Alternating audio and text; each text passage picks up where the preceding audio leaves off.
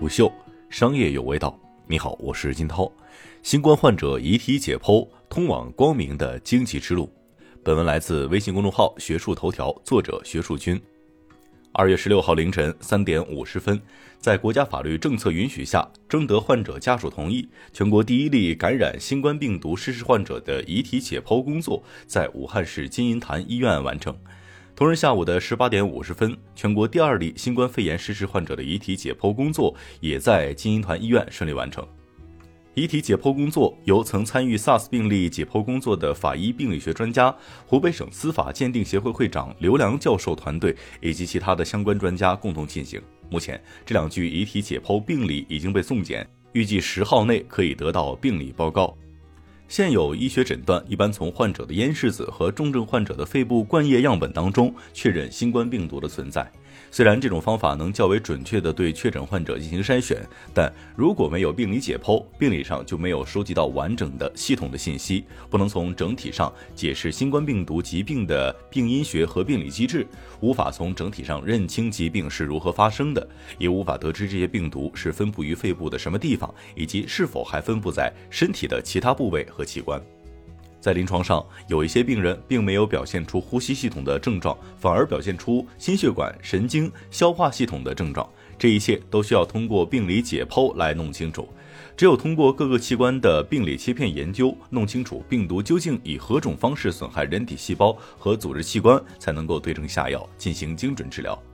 强调病理解剖还有一个重要的原因，就是病理学是基础医学与临床医学之间的桥梁。有了病理解剖和病理学的存在，才能够从基础医学过渡到临床医学，进而治病救人。很多临床不清楚的问题，都能在病理医生的解剖结果当中找到答案。同样，通过病理解剖，可以清晰的知道病毒聚集在什么部位和器官，造成了什么样的损害，有多严重，以及这些损害是由病毒自身造成的，还是由人体的免疫系统过度反应造成的。新冠病毒肺炎重症患者到后期往往产生白肺，肺部的呼吸功能严重受损，导致呼吸循环衰竭。只有通过病理解剖，才能够知道这是由于新冠病毒单独造成的，还是由人体免疫细胞，如巨噬细胞、中性粒细胞、单核细胞或者 B 细胞共同作用造成的。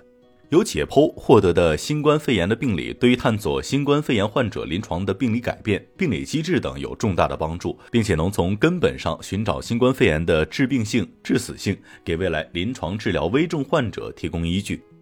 此外，从传播的角度来看，法医检验也关系到了传染途径的问题，比如判断有没有发生粪口传染，能否在食管还是气管当中找到更多的病毒，就能够说明问题。刘良在接受《健康时报》记者采访时表示，二月十六号的解剖工作主要是取材，病毒要灭活，所以取的组织要多泡一下。接下来会将切片放到显微镜下来观察，看它的细胞结构、组织结构有什么样的变化。同时，针对此次新冠病毒感染和 SARS 的相比异同，刘良教授表示，初步肉眼观察暂时还不能得出二者之间的比较，需要后续显微镜下以及病理以及病毒学的研究。自从新冠病毒肺炎疫情从去年十二月在武汉爆发之后，引来了社会各界的不断关注。随着被感染人数的不断上升，全球各大学术期刊也相继发表临床病例的研究结果，但是始终没有出现任何与尸检相关的研究。据参与此次解剖工作的刘良教授面对媒体时的讲述，虽然都知道是病死的，可死因搞不清楚怎么行？我从一月二十二号开始不停呼吁对新冠肺炎致死的遗体解剖，但是推动起来来太难了。首先，中国人有入土为安的传统观念，说服患者家属接受亲人没能救回来，还要接受解剖，并不是一件容易的事情。其次是担心病毒的传染扩散，还是担心过世的患者身上仍存有大量的病毒？解剖过程当中，万一防护不当，会有再次发生感染的风险，对解剖者本身尤其危险。最后，解剖尸体要按照相关的法律法规进行，需要联系多部门的审核批准，流程极其繁琐，多方面的因素共同造成了遗体解剖不易进行。突破的第一步发生在了第一批上海援鄂医疗队领队、临时党总支书记、上海市第一人民医院副院长郑军华教授团队这里。郑军华教授在接受《健康时报》记者采访的时候表示，从他带领的第一批上海医疗队赴金银潭医院接手病人的救治开始，这两位患者的病情始终处于危重状态。经过医护人员二十多天昼夜不停的救治，仍然没有拉回来，不幸过世。但是经过这段时间的精心救治，医护人员抢救患者的心情的急迫和投入，患者家属看在眼里。在患者不幸过世之后，我们对病人的过世很悲痛，但经历了这个悲痛之后，我们更迫切的希望能够通过解剖，对后来的救治有更多的指导意义。此次的第一例患者过世之后，经过两个小时不懈的努力沟通，家属忍着悲痛，以及了解了解剖的意义，并最终签署了同意书。在健康时报记者的采访中，郑军华多次不忘对病患家属深明大义，表达敬意。这一次尸检得以这么快的进行，也得益于卫健委高效的支持和批准。刘良教授介绍，国家卫健委按照特事特办的原则，于十五号上午召开紧急会议。在紧急出台文件的同时，迅速给重点医院口头通知，对传染病遗体的解剖，防止病毒传播，国内有一套标准。目前国内达到传染病解剖标准的解剖室很少，北京地坛医院有一家，曾经用于 SARS 研究，其他的地方没有。由于不可能把遗体从武汉运到北京，金银潭医院第一时间专门腾出了一间负压洁净手术室，确保解剖的同时，也不能让病毒扩散。最终，在刘良教授以及其他专家的配合之下，新冠肺炎逝世患者的遗体解剖工作顺利完成。据 ICTV 冠状病毒研究小组的论文显示，根据该病毒的系统发生、分类学和惯例，其团队认定新冠病毒与我们所知道的 SARS 病毒属于同一物种。那么，当年的 SARS 病毒解剖又揭开了哪些重要的信息呢？南方医科大学病理学原主任兼南方医院病理科主任丁艳青教授的团队发现，SARS 死者除了肺部呈现 SARS 病毒阳性之外，汗腺、肾脏、胃肠道等也存在 SARS 病毒阳性。这个结果明确了 SARS 病毒除了通过呼吸道传播，也有可能会通过粪便、汗液和尿液传播，为病毒的传播途径提供了实质的证据。并且，丁彦青团队首次提出了肺和免疫器官是 SARS 病毒攻击的主要靶器官，首次提出促炎症因子过度表达与 SARS 急性肺损伤以及全身多器官的损害联系密切，有效指导了临床实践。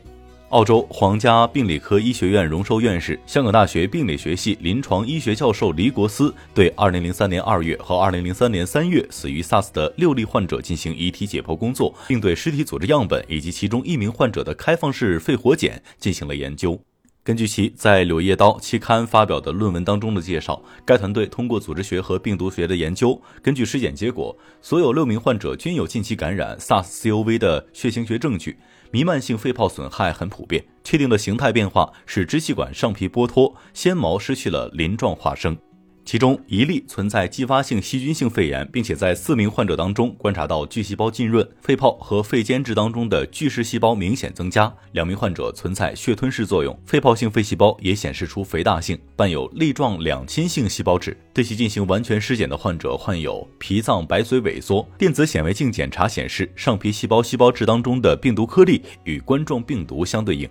因此，根据尸检结果推断，SARS 与上皮细胞增殖和肺中巨噬细胞的增多有关。吞噬细胞的存在支持以下论点：细胞因子失调有可能是导致 SARS 患者临床症状严重的重要因素。该结果为当年 SARS 患者激素治疗方案提供了一定的学术支撑。医学认识一种疾病都需要一个过程，这个过程包括临床的、基础的、科研的以及病理解剖等各个方面。只有所有的部门、所有方面都共同做起来，对疾病的认识才能够不断的深入，为完全攻克这种疾病提供基础。目前为止，医学上对新冠肺炎所知还处在相对较低的水平，在疫情正酣、诊疗方案尚不完善的时期，相信如果可以对部分死者进行系统解剖，必定能有助于从病理学方面了解新型冠状病毒肺炎的病理生理进展和发病机制，也会对预防和治疗有所帮助。让我们期待相关的解剖研究工作能够顺利进展，并且尽快开始指导临床工作，也期待相关的疫情尽快被遏制。中国加油！虎嗅商业有味道，虎嗅商业有味道。本节目由喜马拉雅、虎嗅网联合制作播出，欢迎下载虎嗅 APP，关注虎嗅公众号，查看音频文字版。